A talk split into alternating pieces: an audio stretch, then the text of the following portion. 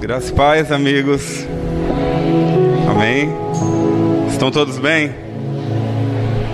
Espero que sim. E se não tiver, vamos sair daqui hoje, pelo menos dez vezes melhor, caminhando para a perfeição. Amém? Vamos ver se o ventilador deixa aqui. Eu passei dois domingos sem vir, né, por conta do trabalho e senti muita saudade. Tava com muita saudade mesmo, tava com um super desejo de estar com os irmãos. Não de estar aqui na plataforma, mas de estar com os irmãos. Que a palavra do Senhor diz: onde houver dois ou mais reunidos em nome de Cristo Jesus, ali Ele está. Sabe, pode ter aqui 50 pessoas, mas é necessário que haja o um encontro de dois ou mais. E quando falo sobre esse encontro, eu lembro de quando Jacó, depois de mais de 14 anos, brigado praticamente com o irmão, resolveu ir fazer as pazes. E quando teve esse encontro, Jacó já pensou: vou dividir aqui ó, meus filhos, minha família, vou colocar os bons de batalha na frente, porque se Esaú vir querendo me matar, vai morrer primeiro lá da frente, vai ter a batalha e dá tempo da minha família se salvar. Porém, quando ele mandou o recado para o irmão que ele estava indo ao encontro, o irmão falou: Eu vou me encontrar com ele também. E quando houve esse encontro, Jacó falou: Eu vou ler o texto aqui para não ficar perdido para não ficar só nas minhas palavras.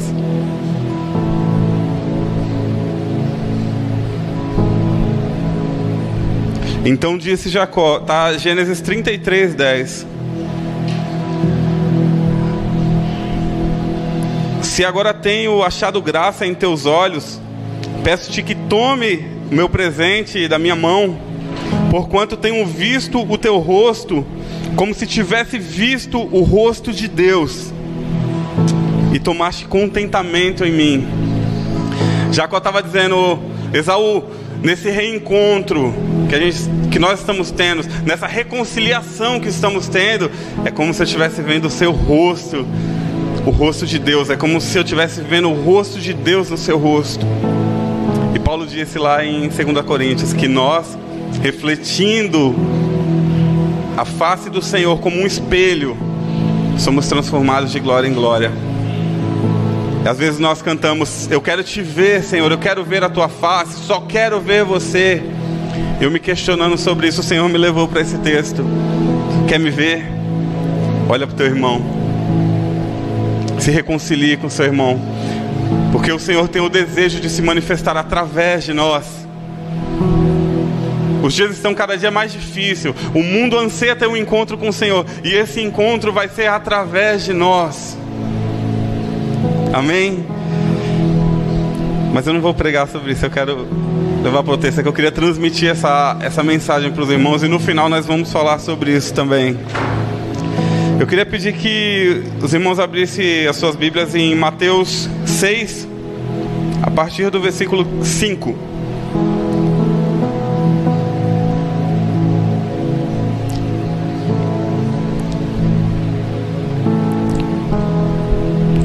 Senhor, formoso és, a tua face eu quero ver, pois quando estás neste lugar, tua graça invade-me acende a chama, ó Pai, que em uma vez brilhou, vem limpar, brilhar, resplandecer o meu primeiro amor. Quantos querem resplandecer este primeiro amor? Quantos anseiam retornar a este primeiro amor?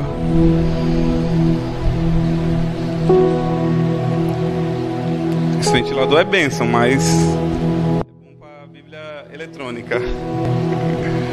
Todos acharam? Mateus 6, 5. Quando orardes, não sejam como os hipócritas, pois apreciam orar em pé nas sinagogas e nas esquinas das ruas para serem admirados pelos outros. Com toda certeza vos afirmo que eles já receberam o seu galardão ou recompensa. Tu, porém, quando orares, vai para o teu quarto e após ter fechado a porta, orarás a teu pai que está em secreto, e o teu pai que vem em secreto te recompensará publicamente.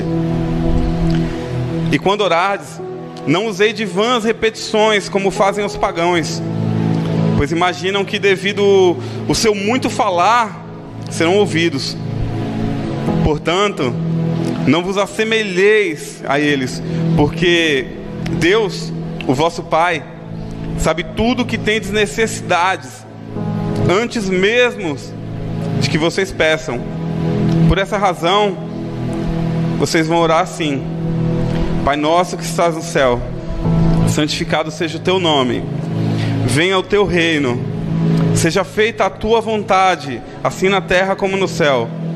Dá-nos hoje o nosso pão diário, perdoa-nos as nossas dívidas, assim como perdoamos os nossos devedores, e não nos deixe cair em tentação, mas livra-nos do maligno porque teu é o reino, o poder e a glória para sempre. Amém. Pois, se perdoardes aos homens as suas ofensas, assim também o vosso Pai celeste vos perdoará. Entretanto, se não perdoardes os homens, tampouco o vosso Pai vos perdoará as vossas ofensas. Amém?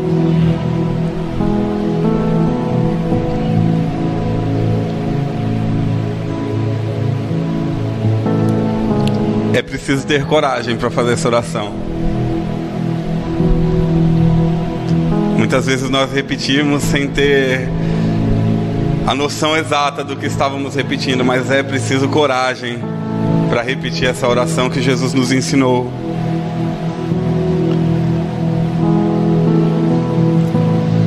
Jesus falando, ensinando. Ó, quando vocês for orar, não seja como aquele pessoal hipócrita que querem ser visto, que querem ser eloquente, que querem fazer aquela coisa bonita, que querem serem vistos, que eles querem se mostrar. Não sejam dessa forma. Por favor. Mas quando vocês forem orar, vai lá no seu quarto Sabe, ele não está falando literalmente, entra no seu quarto e fecha a porta. Ele está falando, procura um lugar de intimidade com o Senhor.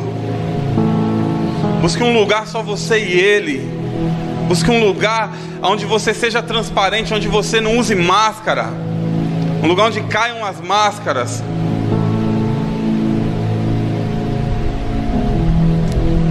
E se entrega ali diante do Senhor, porque ele já sabe tudo. Sabe, às vezes nós achamos que a nossa oração é para falar o que Deus tem que fazer. Às vezes na nossa cabeça religiosa eu luto contra isso dentro de mim. Eu quero atrair a Deus, chegar, Deus vem aqui que eu quero conversar. Só que na verdade ele está ali o tempo todo sabe? A oração é um sinalizador de que eu entrei naquela conversa, sabe? É porque eu quero ouvir, não é para dar conselhos a Deus, mas para, Senhor, eu não sei o que fazer, então me ajuda. Muitas vezes a gente fala, Senhor, faz isso, faz aquilo, Senhor, e também não é errado, sabe? Mas não pode criar um extremo nem para um lado nem para o outro. Porque na maioria das vezes nós não sabemos o que fazer. Se nós atentarmos para a Bíblia, os homens de Deus, quando não consultavam o Senhor, quebrava a cara. Sabe? Josué, sabe quem está acompanhando a leitura da Bíblia leu essa semana, antes de ontem. Josué entrou em Jericó, o Senhor falou: vocês vão ficar dando volta aí, a arca vai no meio, a presença vai no meio, e depois vocês vão soltar o brado e as muralhas vão cair. Aí eles entram naquela cidade. Eu creio que alguns ainda, alguns dos soldados, Josué não, porque Josué era um homem de coragem. Talvez com medo, sem saber, mesmo vendo tantos milagres e entram na cidade, tem aquela vitória. Aí depois eles vão tomar a cidade de Ai. Aí Josué já botou no automático, não foi consultar o Senhor antes de ir. E alguém tinha profanado a presença do Senhor havia pecado no meio, e por não consultar a Deus ele não sabia, e por isso vidas se perderam. Um grande homem de Deus, eu não estou reduzindo Josué, eu estou falando, se aconteceu com Josué, nós temos que tomar cuidado. Não consultou o Senhor e perderam para uma cidade que era praticamente impossível eles perderem. Com metade do exército que foi, eles ganhariam a guerra, mas por não consultar o Senhor, eles perderam. porque só o Senhor tem o que nós precisamos. Então a nossa oração precisa ser: eu preciso saber o que fazer, Senhor. E não ficar com repetições, repetindo a mesma coisa. Senhor, faz isso, faz isso, faz isso. Às vezes o nosso jejum é greve de fome. A gente fala, oh, eu só vou comer quando o Senhor fizer tal coisa. Quando, gente, quando, nós fomos para Juazeiro, o carro quebrando toda hora naquela luta. Quando chegou em Euclides, em Pombal, que o carro deu o primeiro defeito, eu falei assim: só vou comer quando a gente chegar lá. Não foi jejum, era greve de fome que eu estava fazendo. Só que eu não aguentei, aí quando deu umas sete da noite que eu vi que não tinha jeito, Deus mandou um servo e a gente foi comer. Porque às vezes nós estamos fazendo sacrifício de tolo. Nosso jejum não é para buscar a vontade de Deus, é para tentar converter o Senhor à nossa vontade. E aí nós ficamos repetindo, repetindo, repetindo, repetindo. E esquecemos que o Pai sabe o que precisamos antes mesmo de pedir. Ah, mas também está escrito: pedir, pedir, dá-se-vos-á. É uma verdade, também. Mas é uma verdade que nós não podemos ficar nela a vida toda, porque a vontade do Senhor é boa, agradável e perfeita. A gente não, nós não podemos nos contentar só com a boa. Paulo diz: assim como o recebeste, prossegui em conhecer o Senhor, desenvolvei a vossa salvação, porque o Senhor nos transforma de glória em glória. glória nós precisamos buscar essa vontade, sair da mentalidade de pedinte e entrar numa mentalidade de intercessor. Que o Evangelho se reduz nisso. Nós vamos falar isso muitas vezes. Nós ouvimos e repetimos, porque essa é a realidade. Uma mentalidade de intercessor, reino e sacerdote. O sacerdote ele mais gasta tempo intercedendo do que pedindo. E a nossa oração precisa ser assim. Irmãos, e no versículo 9, quando Jesus começa a nos ensinar a orar, a nos dar um modelo de orar, Ele nos dá a maior revelação que nós podemos ter, que é a nossa identidade de filho. Ele nos dá uma identidade de filho. Ele fala, Pai nosso Naquele contexto ali, ninguém ousava chamar Deus de Pai. Eles nem podiam chamar Deus de Pai. Mas ele vem, ó, oh, quando vocês forem lá, vocês orem assim, Pai nosso, que está no céu. Em João 14, 6, Jesus disse: Eu sou o caminho, a verdade e a vida. Ninguém vem ao a quem? Senão por Ele, né? Não por mim, mas por Jesus. Hoje nós podemos dizer também por nós como igreja, nós podemos ter essa ousadia. Porque nós representamos o corpo de Cristo. Sabe, muitas vezes nós confundimos o Pai com o Deus Todo-Poderoso. Quantas vezes nós, nós acabamos tendo medo, medo de nos relacionar com nosso Pai, medo de entrar na presença do nosso Pai, porque nós vamos com a mentalidade do Deus. E Deus a gente encontra em qualquer lugar, irmãos. Salmo 19 diz que os céus proclamam a glória de Deus e o firmamento anunciam as obras de suas mãos. Como disse o crioulo, não precisa morrer para ver Deus. E eu creio nisso. Porque nós olhamos para o pôr do sol, ultimamente, eu não sei quem percebeu, mas ultimamente é cada pôr do sol e nascer lindo que nós estamos tendo. Eu creio que é os céus proclamando a glória de Deus. E o firmamento anunciando é tudo dele. Sabe, em qualquer religião você pode ter um acesso a Deus, mas só Jesus nos conduz até o Pai. Só Jesus pode nos trazer a identidade de filhos. E era isso que Jesus estava querendo nos dizer nessa, nessa oração, neste modelo de oração. E aí ele continua: santificado seja o teu nome. Em João 17, 17, ele disse: Pai, santifica-os na tua verdade, a tua palavra é a verdade.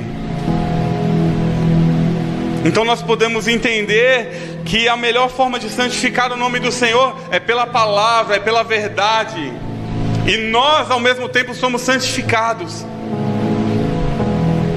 Ao mesmo tempo que nós santificamos o nome do Senhor pela palavra, nós vamos sendo transformados e santificados pelo Senhor.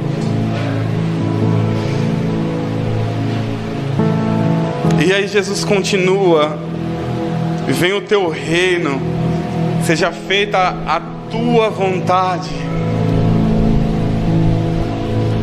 Que lindo. Nós podemos entender que nós fomos escolhidos para revelar essa vontade, que nós fomos escolhidos para manifestar o reino de Deus. Sabe, nós entendermos que isso nos traz uma responsabilidade. Quantos aqui estão acompanhando as notícias, sabe, da guerra da Síria, oh, da Síria, da Ucrânia com a Rússia? O reflexo que está tendo no Brasil, eu não acredito que seja bem assim, mas tudo bem. Combustível caro, alimento já está subindo, coisas que já estavam absurdo, e nós vamos ficando com medo. Isso é natural. Eu conversava com o Nelson sábado sobre isso, que vem um bate um medo na gente do como que vai ser as coisas. Mas nós precisamos entender que o reino do céu vem sobre a terra.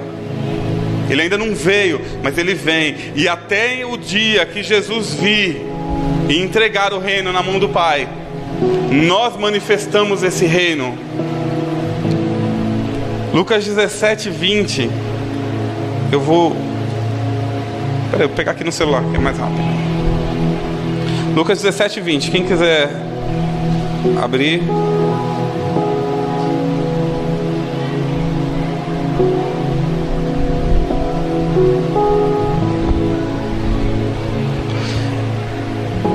interrogado pelos fariseus sobre quando havia de vir o reino de Deus, respondeu-lhes e disse: O reino de Deus não vem com aparência exterior. Nem dirão, ele aqui ou ele ali, porque eis que o reino de Deus está dentro de vocês. Aleluia. Em outra versão diz entre vocês, porque se ele está dentro de nós, ele se manifesta entre nós. Porque nós somos igreja. Então quando nós clamamos, Senhor, venha o teu reino. Nós clamamos por uma responsabilidade, Nelson, de manifestarmos esse reino, de expandirmos esse reino, para que Jesus venha e o entregue nas mãos do Pai. Glória a Deus. E seja feita a tua vontade. Aí eu te pergunto: qual é a vontade de Deus? Quantas vezes nós nos, nós nos questionamos, Senhor, qual é a tua vontade? Efésios 1, 9. Quem quiser anotar ou abrir para conferir, fica à vontade. Descobrindo-nos o mistério da Sua vontade, segundo o, bene, o beneplácito que propusera em si mesmo de tornar a congregar em Cristo todas as coisas na dispensação da plenitude dos tempos, tanto as que estão nos céus como as que estão na terra. O propósito de Deus é unir tudo o que existe no céu e na terra, convergir em Cristo, convergir em Cristo através da vontade dEle, todas as coisas. E no versículo 11, ele vem dizendo: Dá-nos hoje o nosso pão diário, ou como nós costumamos dizer, o pão nosso nos dai hoje. Assim como o Pai é nosso, irmãos, o pão também é nosso. Assim como nós temos a responsabilidade de compartilhar o Pai com o máximo de pessoas que nós pudermos, clamar aos nossos irmãos: ó, oh, nós temos um Pai, sabe, nós temos um Pai.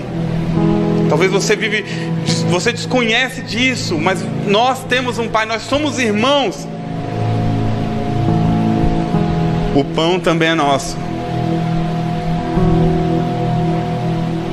Muitas vezes nós dizemos: Ah, o Senhor está me abençoando. Eu estou sendo abençoado por Deus. Eu consegui um bom emprego. Eu ganhei um dinheiro. Eu ganhei uma herança. Eu recebi lá o FGTS que estava preso. Deu lá 20 mil. Deus está me abençoando. Então faz o que? Compartilha. Compartilha. Foi Deus quem me deu. Bota lá, compra um carro novo e bota o adesivo lá. Foi Deus quem me deu, presente de Deus. Aí o irmão precisa. Não é nem o irmão que pede emprestado. Porque tem muita gente que se aproveita desse texto. Paulo disse: Eu não me apoio nesses argumentos. Antes trabalho de noite para não ser pesado aos meus irmãos. Porque tem muita gente que vive nesses argumentos extremos. Nós não andamos em extremos. Manso como uma pomba e prudente como uma serpente. Mas entendendo que se foi Deus que me deu, você pode conseguir suas coisas com seu mérito. Você trabalhou, você conseguiu, ah, é meu, é seu. Então não diga que foi Deus que te deu, porque se Deus te deu, é nosso. Meu filho é nosso também. Porque os filhos são herança do Senhor. Então, se o Pai é nosso, o pão é nosso. É claro que nós vivemos num contexto capitalista. Para mim, falar isso é muito fácil. Eu ainda sou preso. Eu ainda, eu ainda tenho um raiz muito forte ligado às minhas coisas. Ah, é meu. É meu. Eu gosto de ter minhas coisas, minhas ferramentas, é minha maquita, é meu compressor, é minha pistola, é minha bicicleta, minha moto, meu carro. Mas o Senhor, Ele quer nos levar para um nível a mais, um lugar de dizer tem muito mais aí. Da onde veio isso tem muito mais e às vezes você se agarra na boa vontade e eu querendo que você vá para agradável e depois vá para perfeita vontade de Deus. Sabe qual foi a perfeita vontade de Deus na vida de Jesus? A cruz. A perfeita vontade de Deus foi na cruz. Os discípulos não queriam. Pedro queria sair cortando todo mundo. Porque quando nós chegamos na perfeita, é nosso. Nós entendemos, e não é por obrigação, não é, ah, porque eu tenho que dar para Deus me abençoar. Não, se você faz assim, irmão, é porque você entende que ali não é seu, e não adianta, vai, assim, ó, flui, flui. E engraçado que não fica sem, do mesmo jeito que vai, vai vindo, porque fonte, ela não para, ela não para. Agora, se começa a colocar as coisas que Deus me deu, vou juntando aqui, é meu, é meu, é meu, é meu, é meu, é meu, é meu, é meu, é meu vai travando, vai travando, vai travando, e eu vou me amutuando de fonte, só que impede de fluir. Em vez de ser um rio, eu viro uma represa. E represa é engraçado que represa não tem uma água boa. Represa, eu morei muito perto de uma represa, a água era verde. Dava nojo assim de topar. Tinha uma camada verde, porque água parada cria bicho. Lembra do maná? O maná caía do céu todo dia. O Senhor falava: Ó, vocês não guardem, não. Pega só a quantidade de vocês comer, porque ele vai cair todo dia. E os donos do maná de ontem cheira mal. Ego, soberba. Quem guardava o maná representava isso. E o Senhor nos traz o pão nosso de cada dia. E perdoa as nossas dívidas.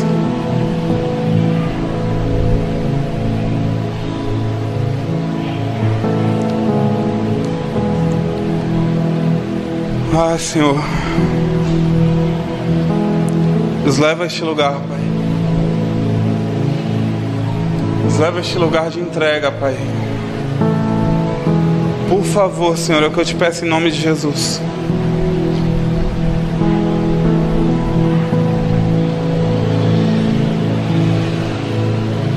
E ele diz: livra-nos do mal. João 17. 15 e 16, Jesus disse assim: Eu não peço que os tire do mundo, mas que os livre do mal. Eles não são do mundo, como eu do mundo não sou. Sabe, Jesus estava conversando com o Pai, e se está escrito na palavra é porque nós precisávamos ouvir essa oração também. Sabe, Jesus está dizendo: Eu não quero que vocês virem uns super crentes, pessoas que. Ai, não mexe comigo, não, que eu sou santo. Não. Nós vemos pessoas assim, eu não estou julgando, essas pessoas precisam ser iluminadas pela revelação também, nós não podemos desmerecê-las, mas não tire do mundo, mas livra-os do mal porque eles não são do mundo. Ali Jesus ele não estava falando para todos, ele estava falando para um povo específico. Livra-os do mal, Senhor, por favor.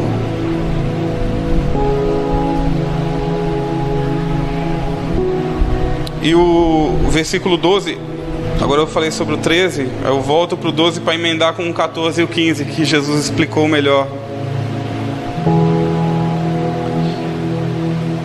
Quando Jesus diz: Perdoa as nossas dívidas, assim como perdoamos aos nossos devedores. Sabe, eu eu não vou falar isso porque eu não sou carregado de certeza sobre isso. Mas nós ouvimos muito dizer: ah, o, o amor do Senhor é incondicional, tem músicas. E eu até creio que o amor é incondicional, mas o perdão do Senhor, o perdão completo, como nós cantamos aqui hoje, ele é condicional. Existe uma condição para sermos perdoados, porque senão seria muito fácil. Existe uma condição para nós sermos perdoados, e quando somos perdoados, nos vem uma responsabilidade de novo. Segundo aos Coríntios 5:18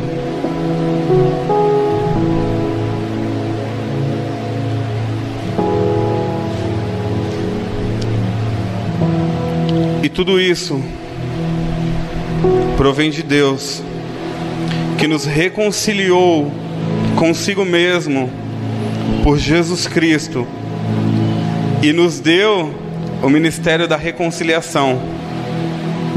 Isto é, Deus estava em Cristo, reconciliando consigo o mundo, não lhes imputando os pecados, não levando em consideração os pecados. Por nós, a palavra da reconciliação, e pôs em nós a palavra da reconciliação, de sorte que somos embaixadores da parte de Cristo, como se por Deus nos rogasse. Rogamo-vos, pois da parte de Deus, em Cristo, que vos reconciliem com Deus.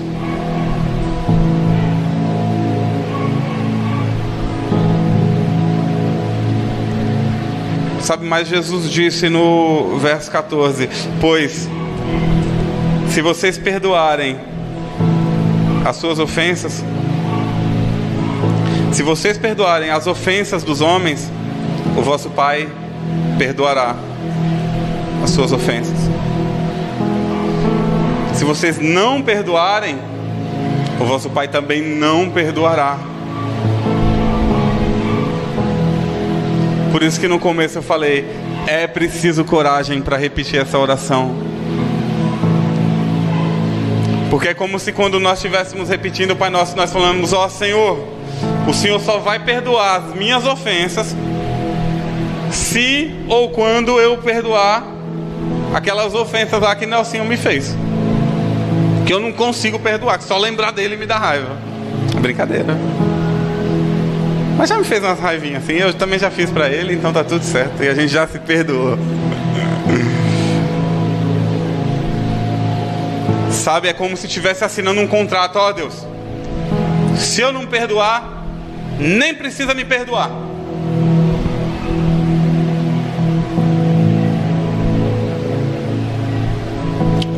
Irmãos, como eu sempre digo, eu não quero trazer peso sobre a sua vida. Mas a verdade é essa. Sabe? Você pode pintar Deus da forma que você quiser. Você pode imaginar que Deus, ah, Deus para mim é isso. Ah, eu acho que Deus é assim. Ah, eu quero Deus assim. Beleza. Mas a verdade é a palavra. E assim como Jesus orou, Pai, santifica-nos na tua palavra. Santifica-os na verdade. A tua palavra é a verdade. Assim nós precisamos, porque provavelmente nós estamos caminhando para o fim. Sabe, os sinais apontam para que talvez a nossa geração seja a que veja Jesus vindo sobre as nuvens. Eu estava conversando com minha esposa, tem uns irmãos que acreditam que a igreja não passa por tribulação. Tem uns que acreditam que no meio da tribulação vai ser arrebatada. E tem uns que acreditam que vai passar por tudo e aí Jesus vem. Eu não acredito que a igreja não passa pela tribulação. Eu não consigo acreditar nisso. Porém, eu quero muito estar errado.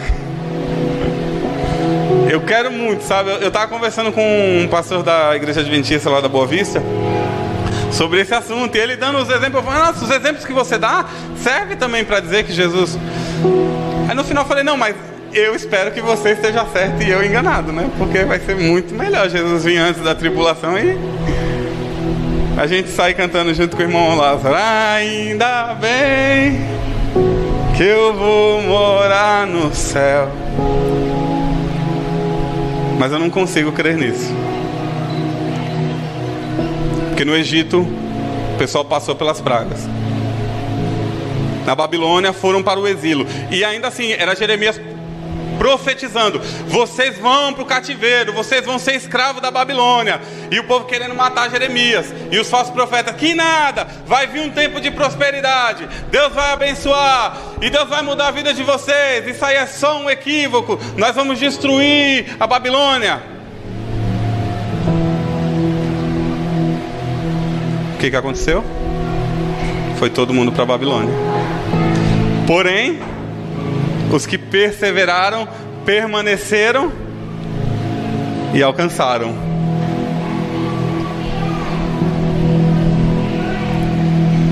Sabe, nós somos uma geração que precisa urgentemente manifestar o amor do Senhor. Nós somos a geração que precisa ser a geração do Salmo 24. Tal é a geração que busca não as mãos, não os milagres, mas a face do Deus de Jacó. Nós precisamos ser essa geração, né, Senhor? sabe? E muitas vezes nós, nós quando eu falo, eu estou falando de mim, sabe? Eu não estou apontando o dedo para os irmãos, não. Estamos preocupados com a nossa vida e esquecendo de anunciar o reino de Deus, de manifestar, de estabelecer sobre essa terra. Nós viemos para o culto, é uma bênção, nós adoramos o Senhor, o Senhor vem, porque Ele vem mesmo. Mas e na segunda? Mas e no nosso trabalho? E na nossa família? e na nossa casa, e o nosso devocional, o nosso tempo com Deus. Porque quanto mais tempo nós gastarmos com o Senhor, mais as pessoas vão ver Ele através, menos nós vamos precisar usar as palavras, porque as pessoas vão vir até nós como cartas vivas. Sabe, eu, eu me preocupo, eu não estou fora dessa caixa. Eu converso muito com minha esposa, eu não sei o que vai ser, sabe? Nós trabalhamos, dependemos do preço do combustível, o combustível está lá em cima, praticamente não está nem compensando trabalhar. Mas o Senhor sempre vem, sabe? Ele nunca deixou faltar nada. Ele nunca deixou faltar nada. Então, no momento que pareça que mais vai faltar, irmãos, talvez seja a hora que nós mais precisamos compartilhar. Tem um salmo que diz: lança o teu pão sobre a água, e depois de sete dias reparte com muitos, porque não sabe o mal que virá amanhã. Sabe, a lógica do Senhor vai contra a lógica do mundo. A lógica do mundo é eu preciso juntar, eu preciso ter uma poupança que eu não sei o dia de amanhã. E a lógica do Senhor, divide. Compartilha. No nosso contexto capitalista é difícil. Sabe, é fácil falar, mas é difícil nós estabelecermos. Mas nós precisamos romper essas barreiras. Nós precisamos romper essas fortalezas. Nós precisamos quebrar. E é a palavra que quebra. Sabe, irmãos, quando alguém te pediu um dinheiro, outro dia uma cigana passou na minha casa, ah, me dá um alimento. E nós temos a imagem de que cigano é rico. Porque nós vemos muitos ciganos ricos, né? A primeira coisa eu ia para a mulher assim: Eu não vou dar, não. Só que eu fiquei calado. Aí veio a palavra: Dai a todo aquele que te pede. Sabe, dai a todo aquele que te pede. Ela pediu um alimento. Eu nem lembro o que eu peguei. Eu falei para Gil: Você lembra? Falei, Gil, ele me pegou, não tem jeito. Sabe, irmãos, quando você for dar uma oferta, toda vez que abre a carteira, toda vez que nós abrimos uma carteira para dar uma oferta, seja na igreja, seja para alguém, a primeira impressão, a primeira vontade que vem é de dar a menor nota. Por que isso? Você acha que é Deus? A Bíblia diz que Deus ele é galardoador de todos aqueles que o buscam. Aí nós dizemos que nós somos a imagem e.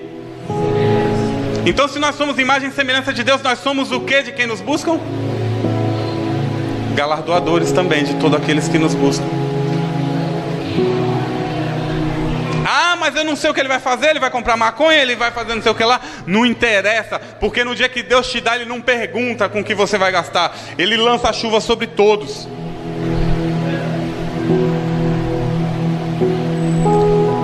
Ó, oh, se você for dar, você quer dar a menor D, sabe? Mas se for para contar para Deus, eu creio que não valeu muito não, porque o nosso coração está preso naquilo e nós estamos dando por obrigação, não por vontade. E toda vez que você for fazer algo por obrigação, não faça.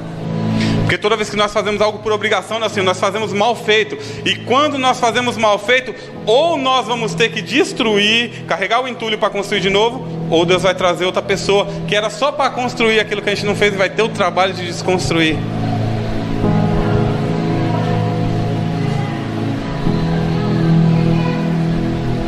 junto com o perdão de Deus, vem responsabilidades. Junto com o amor de Deus vem responsabilidades. E 1 João 1,7 diz: Se andarmos na luz, como Ele na luz está, temos comunhão uns com os outros, e o sangue de Cristo nos purifica de todo pecado. É muito fácil dizer: o sangue de Jesus me purifica de todo pecado. É muito fácil dizer isso, mas existe um se antes. Se andarmos na luz, existe uma responsabilidade antes. Se andarmos na luz, temos comunhão uns com os outros, e o sangue de Cristo nos purifica de todo pecado. A comunhão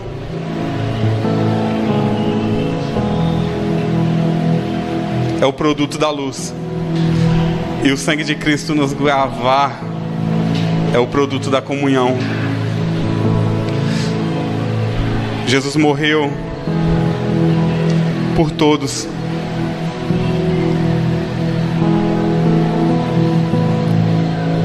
Jesus morreu por todos, não para todos. Ele morreu para todo aquele que o receber. Mas ao que, aos que receberam, os que creram no seu nome, deu-lhes o direito de serem feitos filhos de Deus. E não é para nós levantarmos uma bandeira, nós somos os filhos de Deus e vocês os filhos do. É para nós chamarmos a responsabilidade de manifestarmos esse Pai, de compartilharmos esse Pai. E muitas vezes, depois de compartilhar o Pai, nós vamos ter que compartilhar o pão.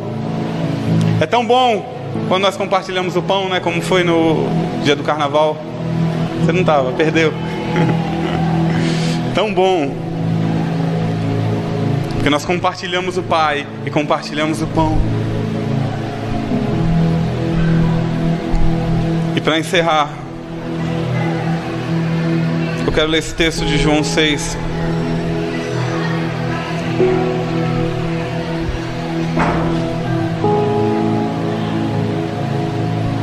Nós entendemos a nossa responsabilidade, porque às vezes parece uma palavra muito dura, mas não é não é tão duro assim, sabe? Não é tão difícil assim.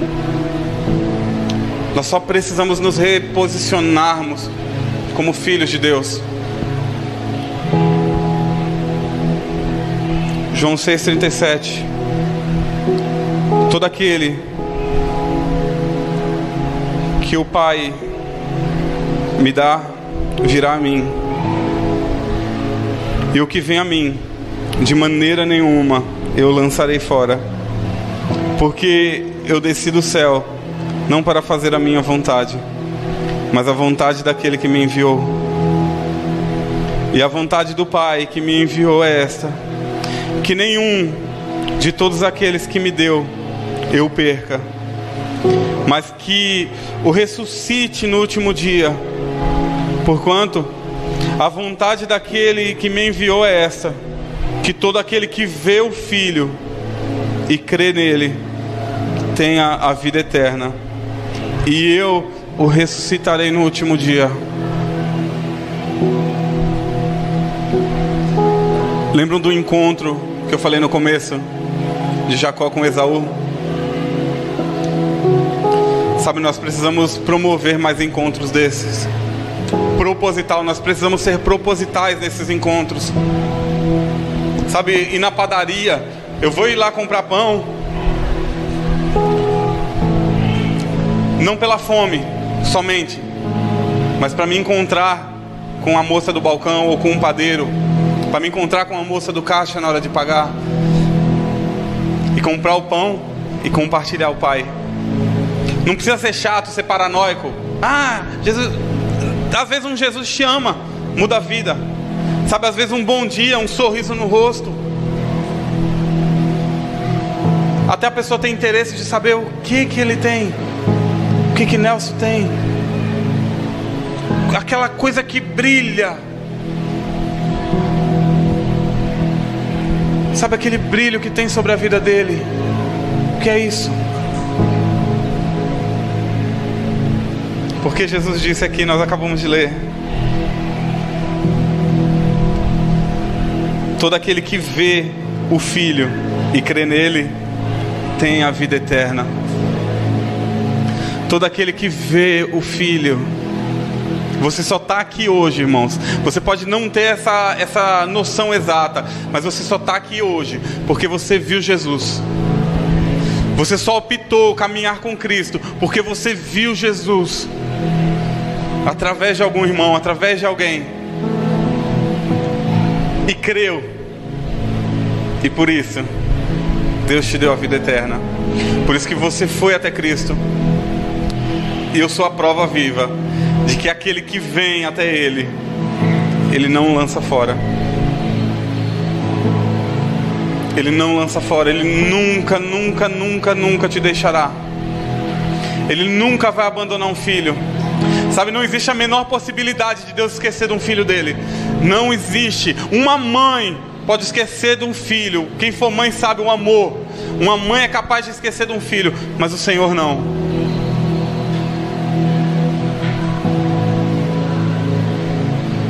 Eu quero que você saia com essa convicção.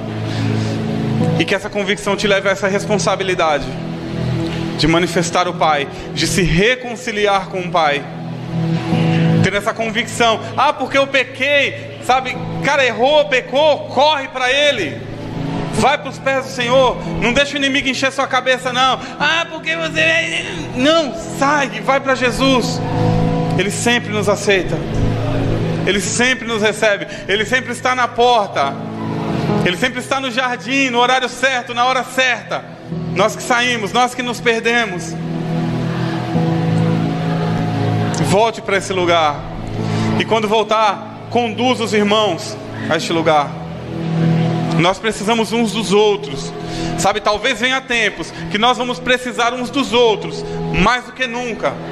E não só na área financeira, mas na área de fé para ajudar, porque ninguém é nada sozinho. Ninguém é autossuficiente.